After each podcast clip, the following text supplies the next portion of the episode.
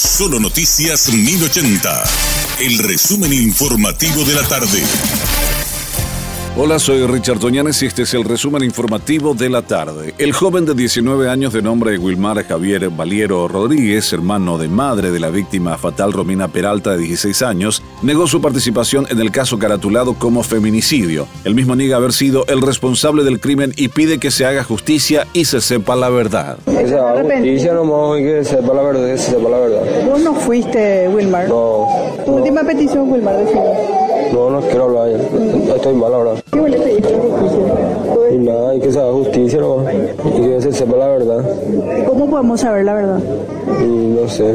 Yo de mi parte ya, ya di demasiado muchas cosas. Mm, ¿Puedes decirnos quién fue? ¿Mm? No, y eso yo no puedo más saber. Trabajo. eh, ¿Estudias? trabajo día y noche. Lo, ¿Y de tu hermana qué pensás? no sé, la verdad. ¿Pero te duele lo que le pasó? Un vacío tremendo. Lo, Mm, ¿Te duele mucho? Está ahí lo que te puedo hablar. Pero vos estabas en ese lugar en el momento. Estamos toda la familia. Vos intentaste auxiliarla a ella. Vos querías Sí.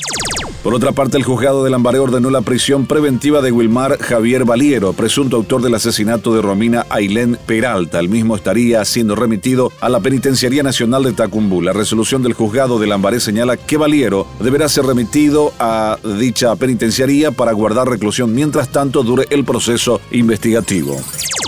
Un comerciante brasileño fue asesinado este viernes en la ciudad de Punta Porá en los límites con Pedro Juan Caballero. La víctima fue identificada como Andrei Lucas Saucedo Jiménez, de 28 años, quien fue asesinado a tiros por desconocidos. Hasta el momento se desconocen los detalles del hecho y en qué vehículos se trasladaban los autores, como también la cantidad de impactos de bala que pudo haber recibido la víctima fatal.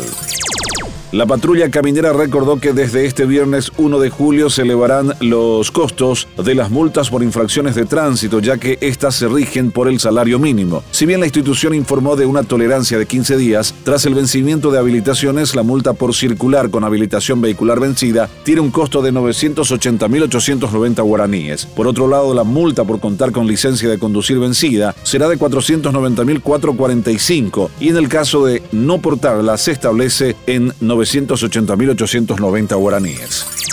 La fiscal Fátima Capurro informó que ya dispuso la detención del líder de barra La 79, Gerardi Filártiga, y del principal referente de la barra de la O, Matías Caballero. Fue terrible lo que pasamos ayer, tuvimos que ingresar a una casa, fue muy grave lo que pasó. Esto fue una guerra, dijo la agente del Ministerio Público referente a los hechos de violencia propiciados por las barras de Olimpia. Una vez más, Capurro calificó como vergonzosa la forma en la que se manejan las barras de los clubes en nuestro país. Este fue nuestro resumen informativo. Te esperamos en una próxima entrega. La información del día aquí, en Solo Noticias 1080.